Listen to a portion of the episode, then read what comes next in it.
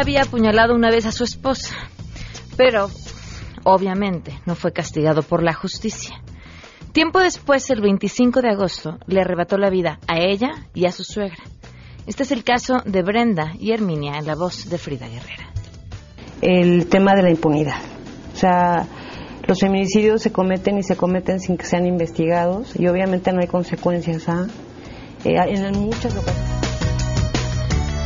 Además, Max Kaiser platicará con nosotros, nos dará su lectura sobre la propuesta de Morena para confiscar bienes de funcionarios corruptos.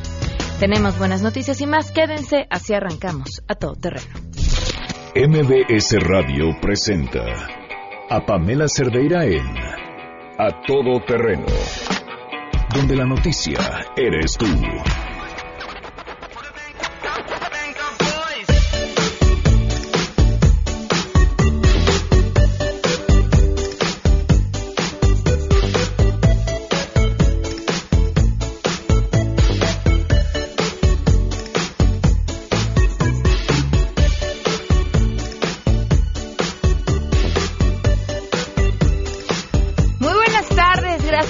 Estar aquí a todo terreno en este miércoles. Soy Pamela Cerdeira y la invitación a que nos acompañen hasta la una de la tarde. Tenemos mucho que comentar.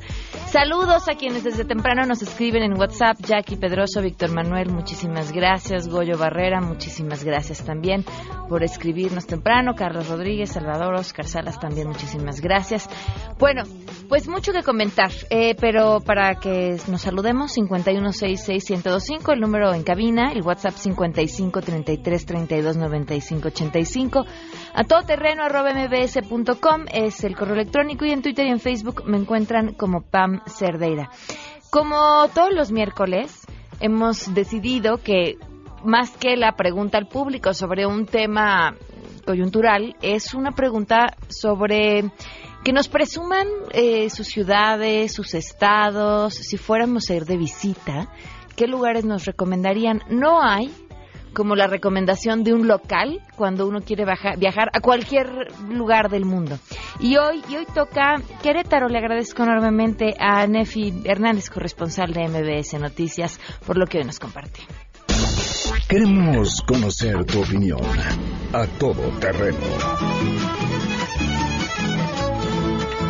Querétaro, Escobedo, mi bello San Juan del Río Progreso, yo les brindo el cantar mío. ¿Qué tal, Pamela? Te saludo desde Querétaro, un estado que a menos de 200 kilómetros de la Ciudad de México ofrece atractivos tan diversos como la arquitectura colonial de su capital o los paisajes atesorados en la Reserva de la Biosfera. Con una oferta de más de 15.000 habitaciones, Querétaro se enorgullece de contar con cinco pueblos mágicos. Bernal, donde se erige el tercer monolito más grande del mundo. Tequisquiapan y su ruta de viñedos. San Joaquín, con sus coloridas calles que se asoman entre la neblina de la serranía. Jalpan, municipio caracterizado por sus misiones franciscanas, y Cadereyta, guardián de la tradición del semidesierto. ¿Y qué decir de la historia? Amealco conserva la esencia de la cultura ñañú y sus muñecas de tela artesanales. La zona de monumentos de la ciudad de Querétaro fue testigo de la conspiración que inició la lucha de independencia, la caída del imperio de Maximiliano y la firma de la constitución de 1917. Pero qué mejor que los queretanos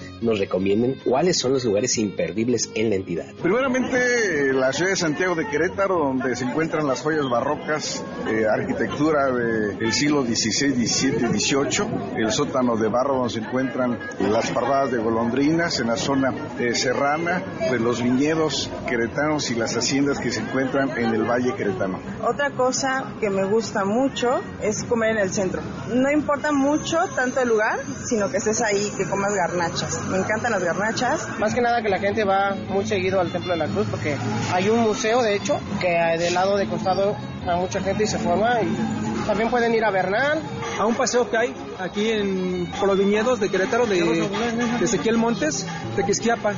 Le recomendaría los arcos, los museos y las noches queretanas que se hacen ahí en el 5 de mayo, en Plaza de Armas. También hay que destacar la oferta cultural y una amplia variedad de festivales que se presentan en plazas públicas con propuestas como guapango, jazz o artes escénicas. Dentro de la oferta gastronómica, algo de las opciones típicas son las enchiladas queretanas, las gorditas de migaja y los tradicionales guajolotes rellenos de papa con chorizo. Y para estar a la vanguardia también pueden aventurarse a buscar las famosas manteconchas. Así que si un día gustan visitarnos, solo hay que tomar la autopista 57 y recorrer 150 kilómetros para entrar a la puerta del Bajío. Hasta aquí mi reporte.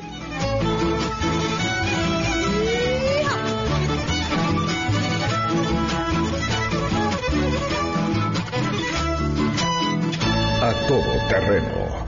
Nos escribe Carla Marcela, visiten Zacatecas. Creo que ya habíamos transmitido las recomendaciones de Zacatecas, Carla, pero si tú tienes sugerencias, con gusto las podemos comentar. Y a, quienes nos escuchen, desde donde sea que nos estén escuchando, lo que sea que nos recomienden, pues aquí lo comentaremos con muchísimo gusto. Hoy se cumple un año, un mes, un día del feminicidio de Victoria Pamela Salas Martínez. Un año, un mes, un día, que sigue pasando sin que haya justicia. Además, una administración que está ya 3-2-1 de irse y que prometió justicia hace un año, un mes, un día y que nada ha pasado.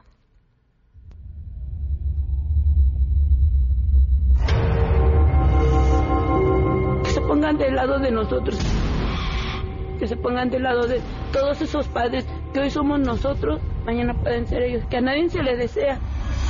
Victoria Ponce. Hace un año, un mes, un día y en este espacio seguiremos contando. Vamos con la información. Saludo a mi compañera Nora Bucio.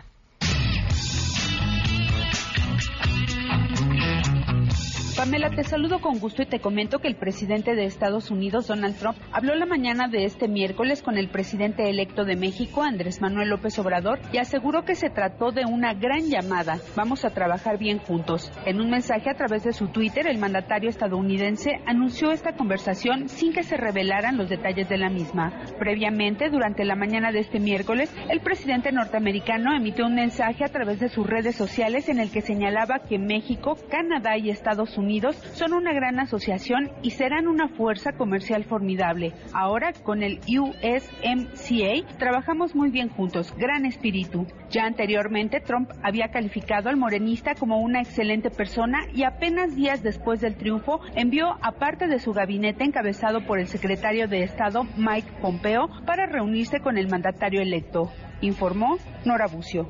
El titular de la Secretaría de Hacienda, José Antonio González, comparece ante el Pleno de la Cámara de Diputados como parte de la glosa del sexto informe de gobierno del presidente en funciones, Enrique Peña. En su primera intervención, el funcionario señaló que la siguiente administración heredará una economía resiliente y en crecimiento que ha hecho frente a los choques del exterior. Subrayó que las condiciones macroeconómicas dan certidumbre de que en México se cuidan los ahorros y se abre el espacio a la inversión. Recalcó que la economía mexicana es fuerte, tiene finanzas públicas sanas, se entregarán bien y bien hechas las cuentas, esto gracias al trabajo conjunto entre los poderes que sacaron adelante los mejores acuerdos para el presente y futuro del país. Se refirió a las reformas estructurales, en particular la reforma hacendaria informó Angélica Melín.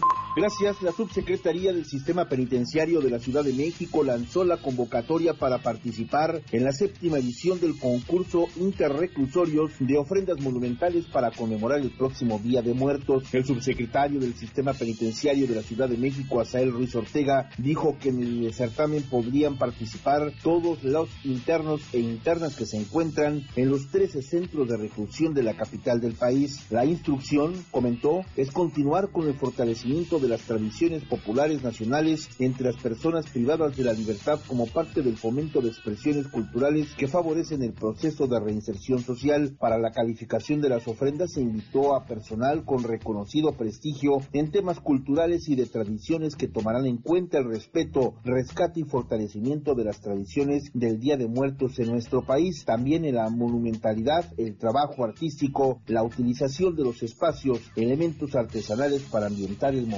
así como la organización, planeación y colaboración de las personas privadas de la libertad que participen en el montaje, informó Juan Carlos Alarcón.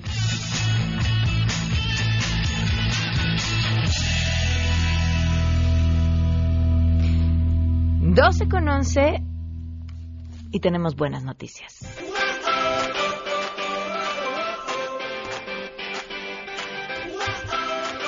Le agradezco enormemente a Joaquín Díez Canedo que nos acompañe vía telefónica, director general de publicaciones y fomento editorial de la UNAM. ¿Cómo estás, Joaquín? Muy buenas tardes. Muy bien, Pamela, buenas tardes. Gracias a ustedes, como siempre, por hacernos tanta, darnos tanto espacio para hablar de nuestras cosas. ¿Cómo, cómo les fue? ¿Cómo, cómo cierra la feria? Pues bien, fíjate, em, creo que es una, en esta segunda em, instalación, pues em, confirmó, refrendó un poco la pertinencia de un espacio donde se exhiban las publicaciones universitarias, la posibilidad de construir alrededor de eso pues una reunión de profesionales de la edición y finalmente pues convocar al público interesado en los libros universitarios. Eh, tuvimos una afluencia mayor que el año pasado, siempre que siempre querremos más, ¿verdad? Siempre claro. Queremos que esté más animado, pero nuestro balance es básicamente positivo, creemos que es una feria que ha demostrado, digamos, eh, pues que, que, que vale la pena este, insistir en este esfuerzo. Pues claro, además, como, mira, siempre que en la lectura haya personas interesadas es algo que tenemos que celebrar absolutamente todos, ¿no? Y como dices, pues sí, nunca será suficiente y siempre queremos más. ¿Qué viene? Eh, pues eso, nosotros, eh, como sabes, tenemos ya que empezar a trabajar en quién va a ser la universidad invitada del año que entra, eh, pues todos los eh, detalles que uno va descubriendo que hay que mejorar, digamos, ¿no? Creo que fue una mejor organización este año.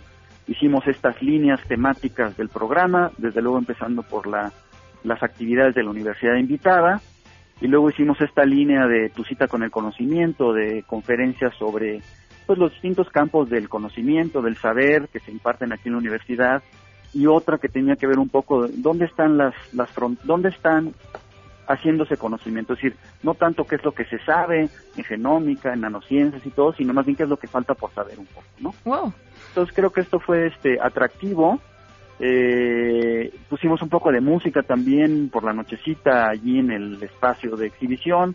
Se ve que puede convivir, digamos, sin demasiada eh, dificultad con las actividades que tenemos en los salones, que son cerrados y no pasa mucho el ruido. Entonces, pues estuvimos experimentando cómo hacer de la feria una experiencia pues más agradable, más diversa para la gente que nos acompaña. Pues felicidades y estaremos al pendiente de la feria el próximo año. Les da mucho las gracias porque allí también estuvieron transmitiendo ustedes desde, desde nuestro set de medios, entonces pues muchísimas gracias por acompañarnos siempre. Muchísimas gracias. Que estés muy bien, Joaquín. Igualmente, Pamela. Hasta, luego. Hablaba de que la música convivía bien. Imagínense, nosotros llevamos a Sangre Azteca, la fiesta que traía Sangre Azteca a, pues a media Feria Internacional del Libro Universitario de la UNAM. Vamos a una pausa y continuamos a todo terreno. Más adelante, a todo terreno. Frida Guerrera estará aquí. Si te perdiste el programa A Todo Terreno con Pamela Cerdeira, lo puedes escuchar descargando nuestro podcast en www.noticiasmbs.com. Pamela Cerdeira regresa con más en A Todo Terreno, donde la noticia eres tú. Marca el 5166125. Feminicidio en México. No las dejes invisibles. A Todo Terreno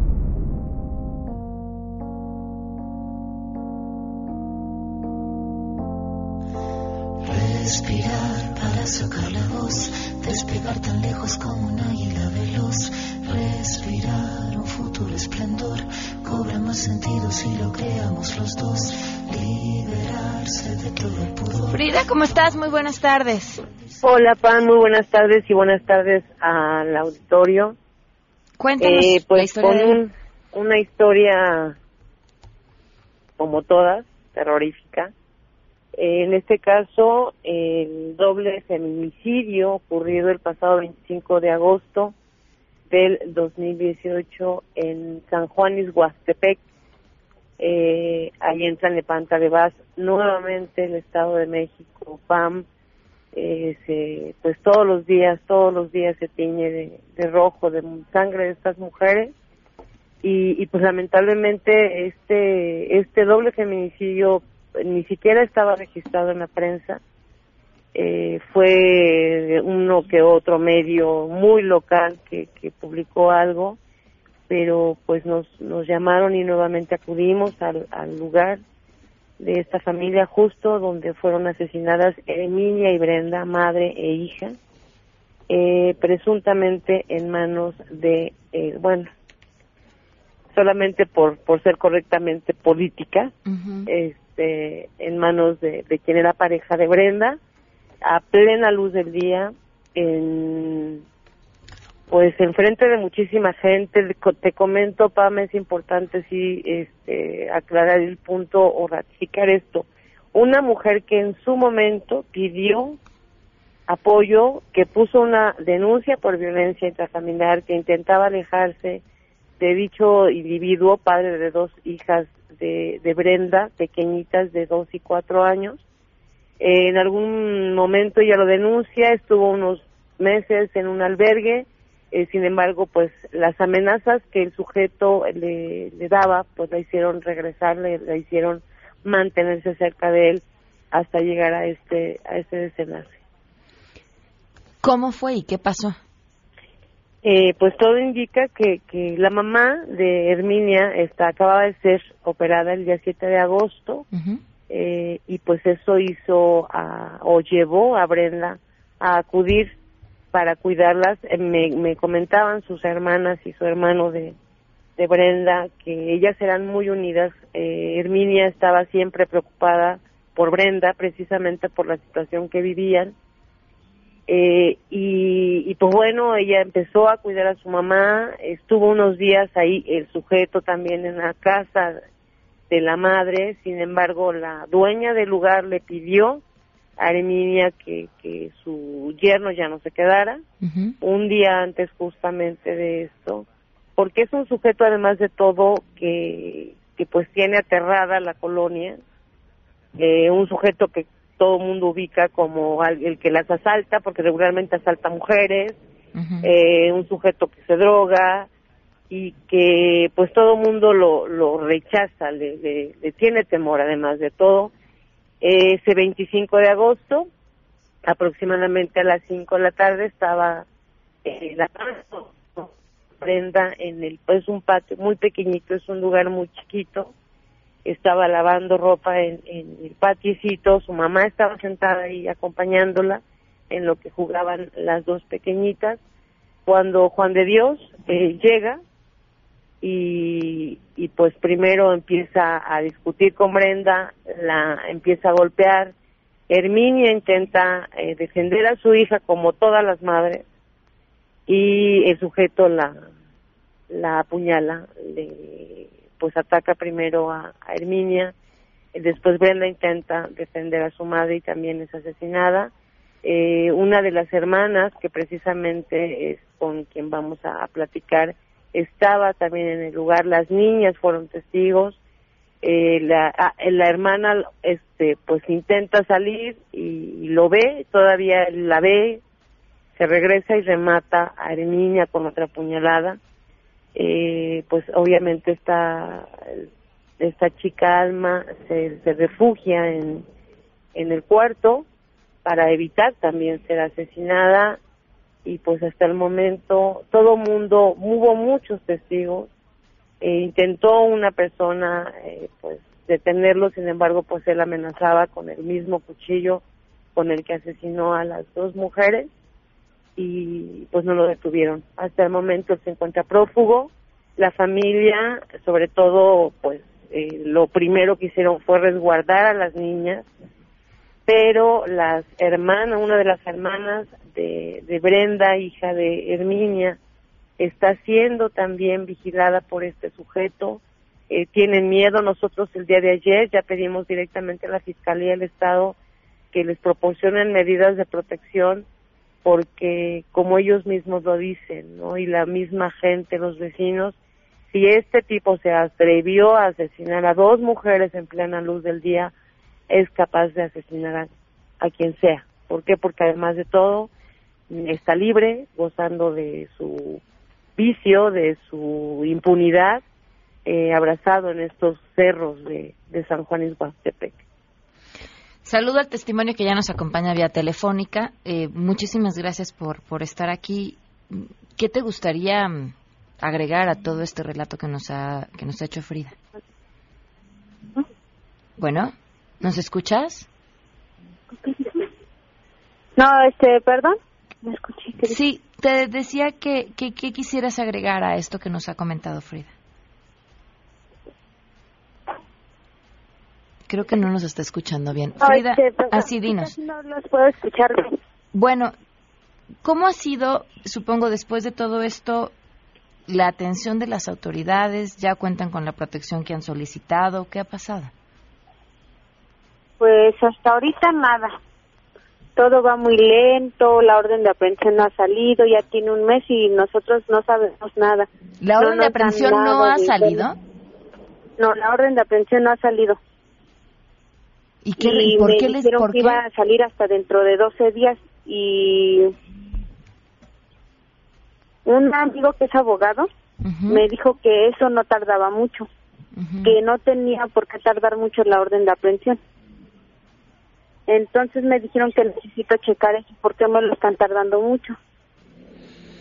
¿Y sobre la protección que han solicitado, qué respuesta les han dado? La protección que he solicitado tampoco me lo... nada, no me han mandado nada. O sea, yo siempre le marco a... Ahora sí que el comandante que lleva esta investigación, pero no me dice nada. Nada más me dice, ok, es que son puros rumores de los vecinos y no creas tanto y ya. Y según tengo entendido, todo esto además lo presenciaron unas chiquitas, o sea, había niñas ahí en el momento en el que esto sucedió. Sí, estaban mis sobrinas. ¿Cómo están?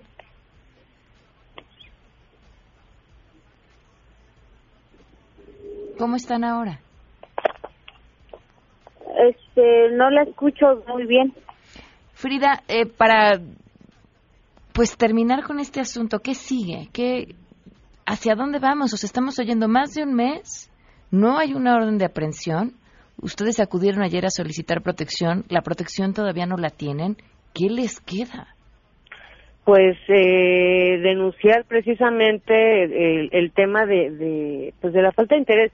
Yo desde la desde el lunes de esta semana que después de que me reporta precisamente Alma el hecho de que de que lo han visto de que las están siguiendo los tienen vigilados eh, etcétera eh, me comuniqué con la Comisión de Atención a Víctimas que supuestamente les está otorgando asesoría jurídica eh, y me dijeron, sí, Frida, lo vemos en este momento, es día de que la comisión no le ha llamado. Eh, ayer me atreví a hablarle directamente a la, bueno, mandarle un mensaje a la fiscal de género, que es la maestra Dilcia. Eh, me dijo que, que se comprometió muy seriamente de que ella directamente iba a hablar con, con Alma y hasta, pues hasta el momento no sucede. Entonces, ¿qué esperan? ¿Que vuelva a pasar? para que se genere, perdóname, para que se genere nuevamente un asesinato y entonces sí puedan generar la orden de aprehensión. O sea, ¿qué es lo que están buscando? Y referente a la pregunta que le hacías Alma de las niñas, las niñas están pues resguardadas por sus hermanas de Brenda, eh, no están en el estado, Qué bueno. no están aquí, eh, precisamente porque la pues la, la familia del sujeto en el primer momento huyó del lugar del domicilio, que son vecinos, viven muy cerca, y ahorita ya nuevamente regresan amparados, precisamente y abrazados de esta impunidad, eh, y obviamente quieren pelear a las chiquitas, ¿no? Entonces es inaudito, absurdo que, que, que ahora también se puedan ver las niñas en peligro, o sea, las niñas están, no están aquí, están resguardadas, pero sí hacemos responsable y creo que es necesario hacer el llamado a las autoridades del Estado de México que tomen las cosas seriamente.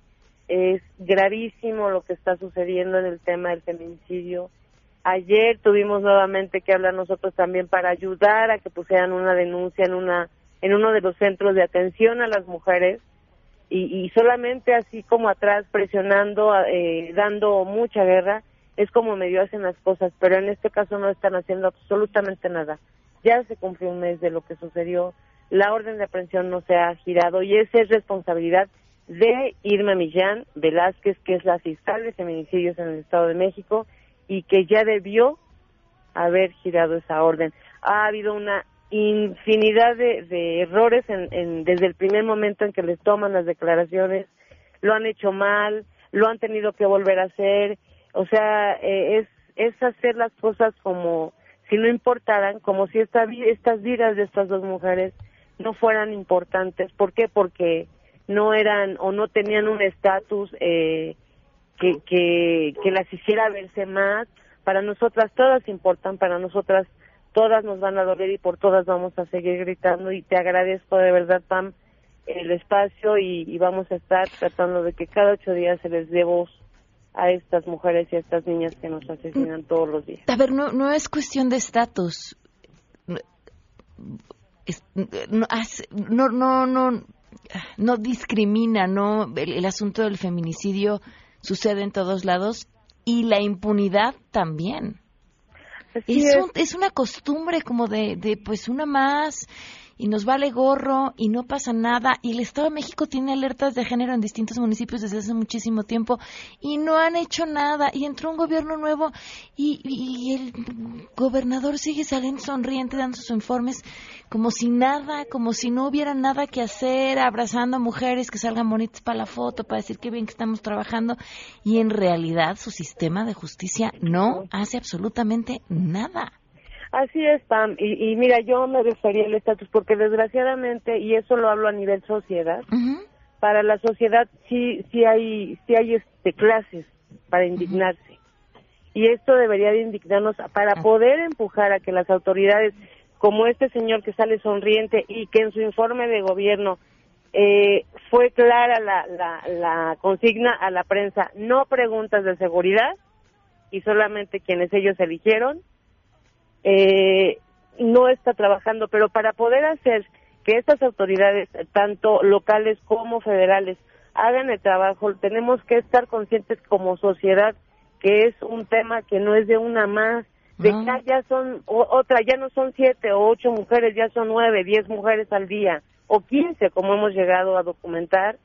Eh, tenemos que tener claro que todas nos duelen, que desde la mujer más con más humilde hasta la mujer con el estatus social más grande, más alto, eh, por todas vamos a gritar y nos debemos de, indignar. Es increíble que llevemos 63 feminicidios infantiles en lo que va del 2018, 64, perdóname, Pam, y no estemos haciendo nada, que no nos indignemos, que sigamos siendo esta sociedad pasiva, agachada, indignándonos por alguna y no por todas. Y esto debería ser todo el tiempo, todos los días, gritar, no dejar de gritar porque esto es indignante. Coincido. Pues muchísimas gracias, Frida, y estamos al pendiente de este como el del resto de los casos. Te mando un abrazo y en ocho días nos escuchamos. Gracias. Igualmente. Escribe Miguel Ángel Castillo en WhatsApp. Buenas tardes, aterrador, pero si lo agarran lo dejan suelto. ¿Para qué tanto lo comentan si no va a pasar nada? Si es México, después va a matar a alguien más y no pasa nada. Por eso, Miguel Ángel, justo por eso lo comentamos, porque si no lo comentamos y si no nos indignamos y si no le dedicamos tiempo, somos cómplices. Vamos a una pausa y volvemos. Queremos conocer tus historias. Comunícate al 5166-1025. Pamela Cerdeira. A todo terreno. Donde la noticia eres tú. Volvemos. Pamela Cerdeira está de regreso en A todo terreno Únete a nuestra comunidad en facebook.com, diagonal Pam Cerdeira. Continuamos.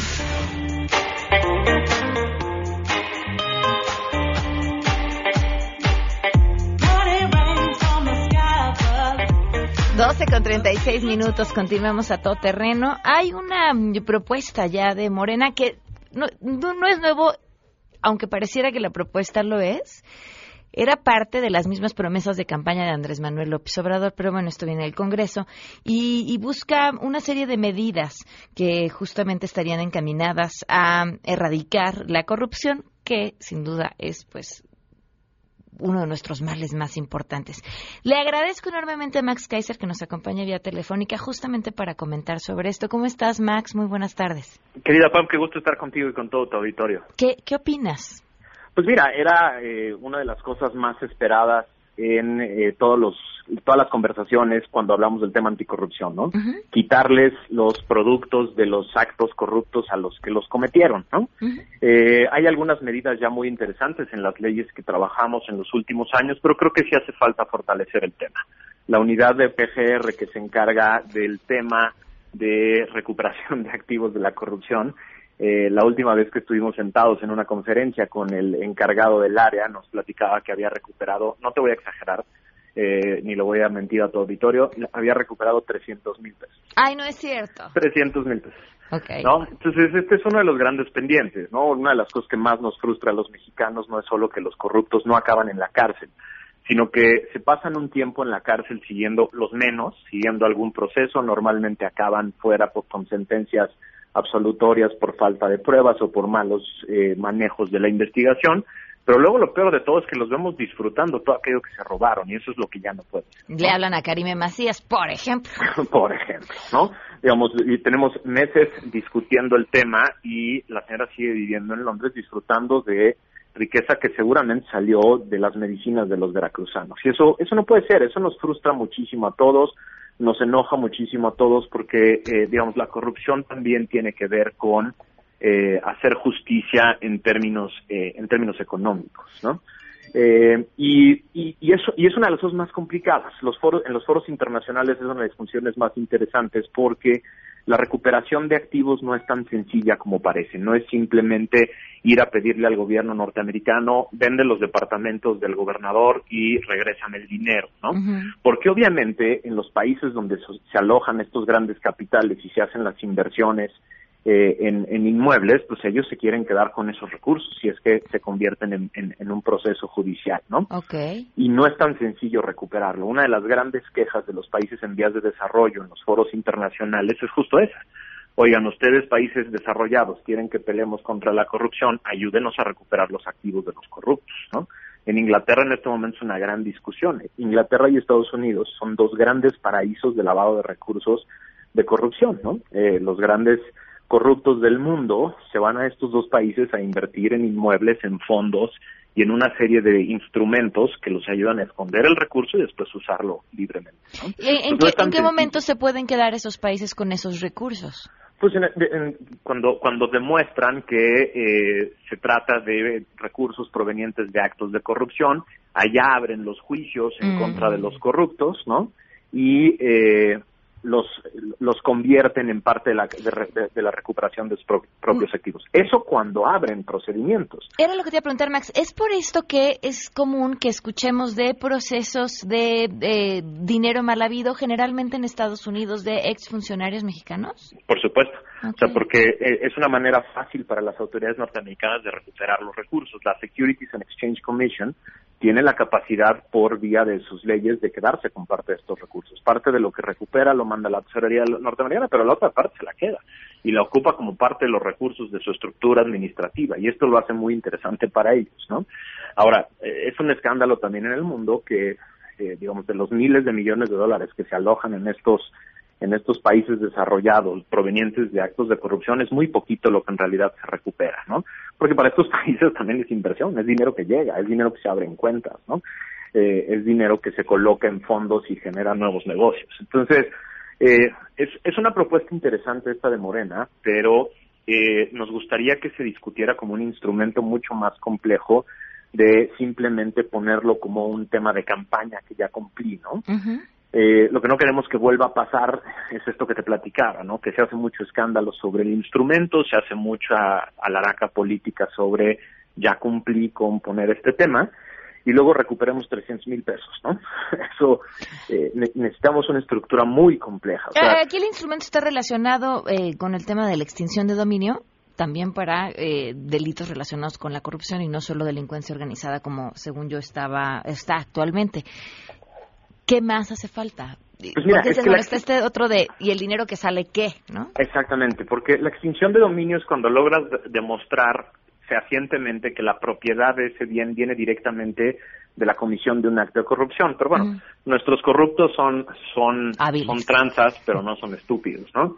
Eh, sobre todo los que se roban cantidades importantes de dinero, eh, tienen además asesorías muy importantes de despachos enormes fiscales y de abogados que los ayudan a construir empresas fantasmas, shell companies en paraísos fiscales y entonces no es tan fácil a veces demostrar que una casa en Miami fue comprada con recursos provenientes de, de, de, de un acto de corrupción, porque surgen, eh, digamos, los pagos para ese departamento en Miami vienen de dos empresas constituidas bajo las leyes de un paraíso fiscal que reciben recursos de una cuenta en, en Londres, ¿no? Uh -huh. Entonces, para que el gobierno mexicano demuestre que ese, ese departamento fue constituido con recursos ilícitos, se necesitan muchos recursos. Hay que pagar, por ejemplo, abogados norteamericanos que te ayuden a generar la cadena de pruebas, que te ayude a demostrar que eso es así, ¿no? Entonces no es nada más ponerlo en la ley, es empezar a pensar en todos los instrumentos legales que necesitas para que esto efectivamente se convierta en una realidad, ¿no? Claro. Ahora, bueno, lo celebramos como un buen paso, al que todavía falta camino importante por recorrer. Mira, eso es un buen paso y es, digamos, una señal de que estamos pensando no en volver a platicar la película completa y en eh, meterle creatividad a rehagamos todo lo que ya se hizo, sino eh, es una buena señal en sentido de nos hacían falta algunos instrumentos extras para consolidar el Sistema Nacional Anticorrupción, vamos a ponerlos en la mesa, ¿no?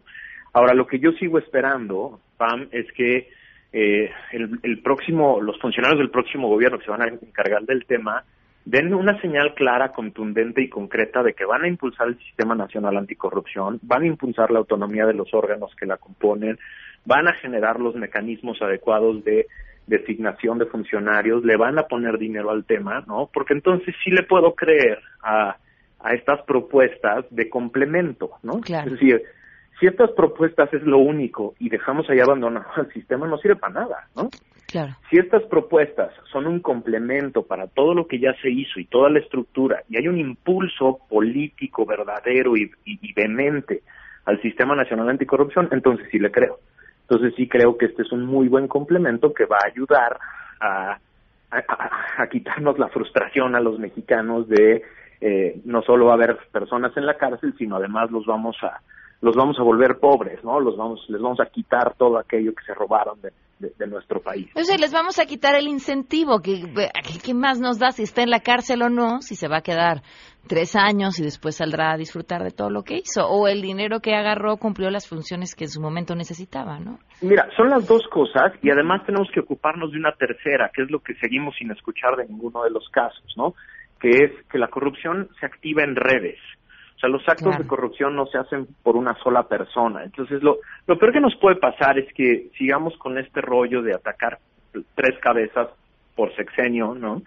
Y, y dejar vivas a todas las redes que después vuelven a hacer lo mismo. Entonces, el tema de la recuperación de activos y la congelación y eventual recuperación de activos a lo que te ayuda es justo a eso, a quitarle el incentivo a las redes para participar en estos actos si de pronto empezamos a tener casos donde los productos de la corrupción se eliminan como parte de lo que puedes disfrutar, pues las redes empiezan a caer y las redes empiezan a dejar de participar en estos casos, ¿no?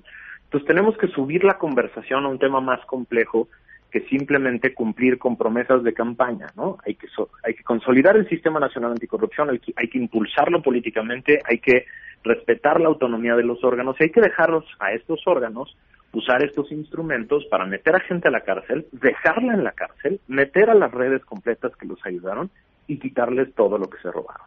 Muy bien, pues veremos al tiempo. Max, muchísimas gracias. Es un gusto siempre estar contigo y tu auditorio. Que estés muy bien. 12 con 46, vamos a una pausa y continuamos a todo terreno. Si te perdiste el programa A Todo Terreno con Pamela Cerdeira, lo puedes escuchar descargando nuestro podcast en www.noticiasmbs.com. Estamos de regreso. Síguenos en Twitter, arroba Pam Cerdeira, Todo Terreno, donde la noticia eres tú. Continuamos.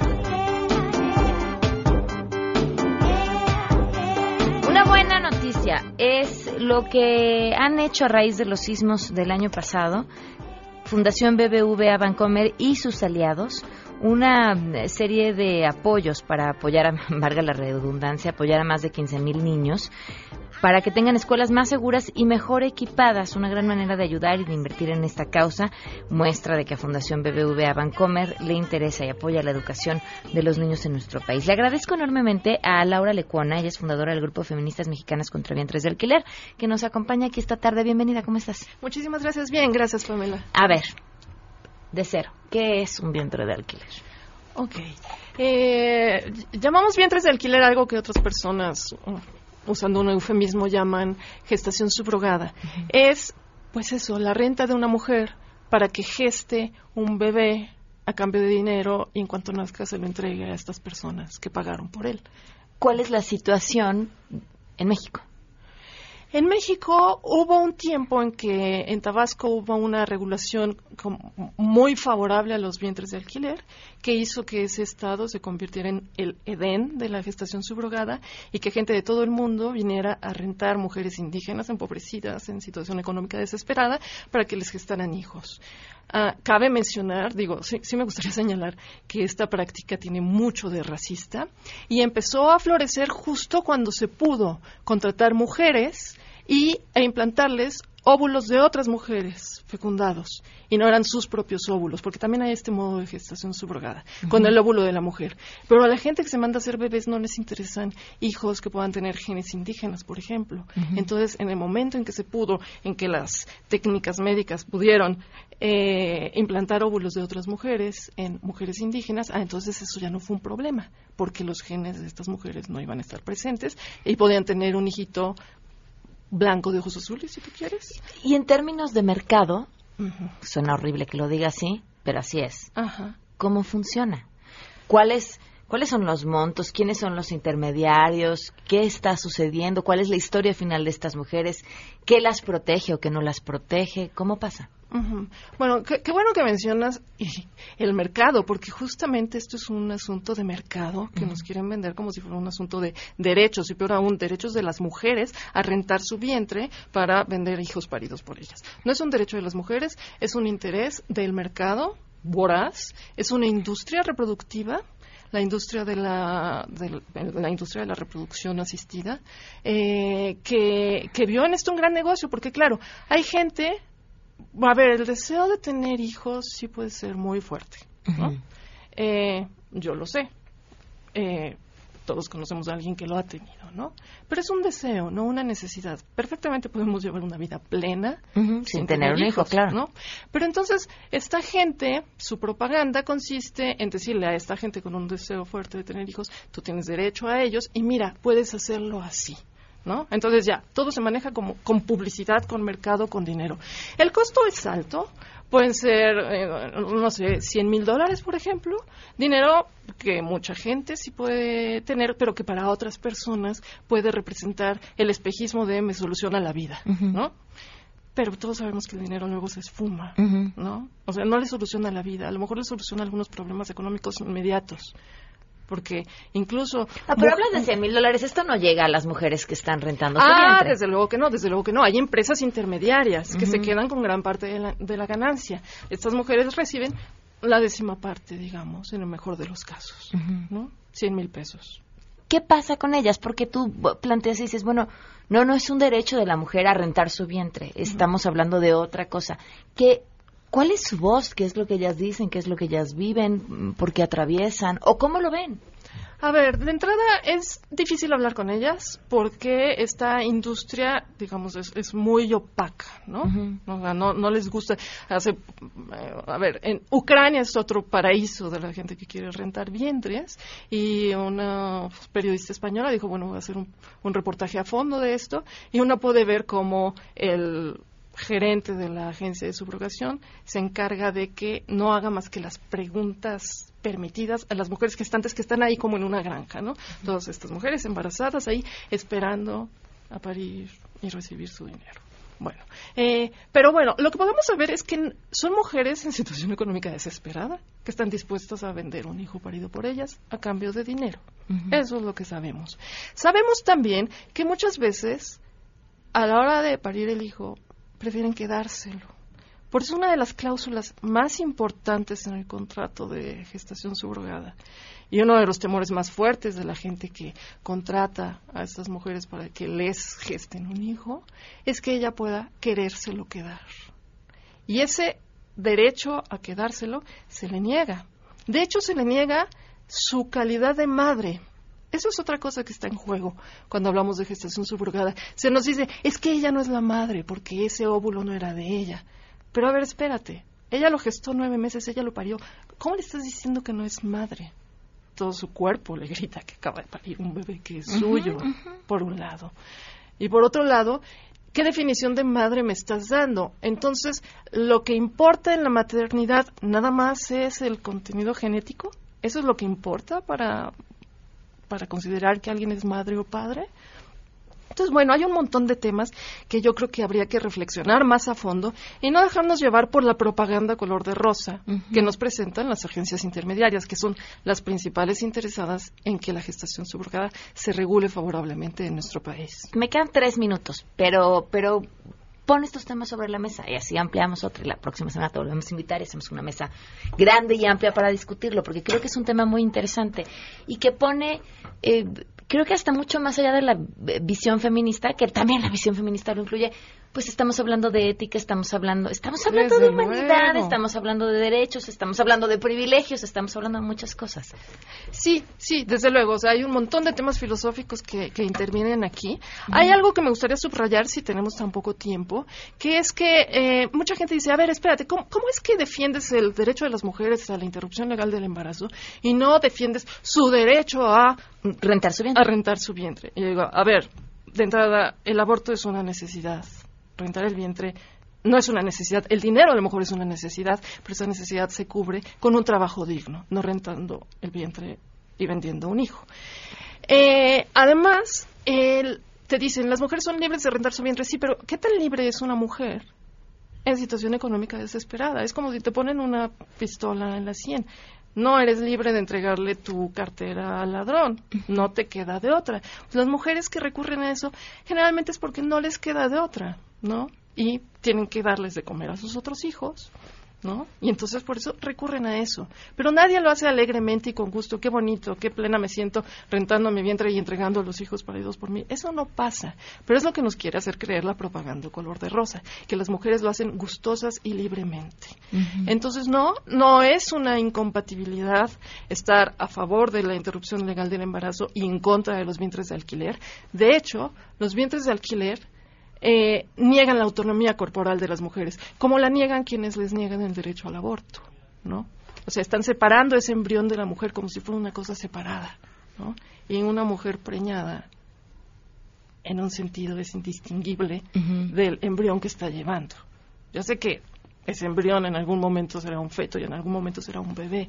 Pero lo que hace la Iglesia Católica, por ejemplo, cuando te dice esa mujer no tiene derecho a abortar ese bebé que lleva en sus entrañas porque ese bebé es una persona, cosa que por supuesto las feministas no coincidimos con esa postura.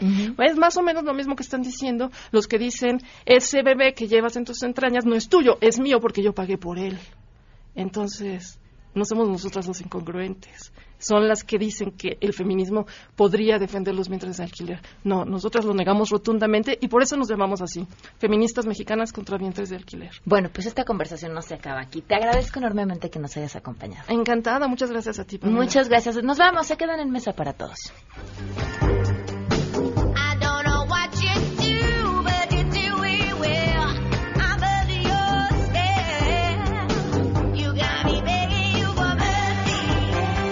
Dicen que quien poco, quien mucho se despide, pocas ganas tiene de irse. Pero es que quiero invitarles a la gran venta de arte y decoración a favor de AMI. Apoya la educación de niños de escasos recursos y desde guardería hasta preparatoria y brinda atención a adultos mayores y servicio médico para poder ayudarles a que sigan con su labor. Pues pueden ir al Bazar con Causa, donde van a encontrar muchísimos artículos en el Casino del Bosque, días 2, 3 y 4 de octubre, de 11 de la mañana a 8 de la noche.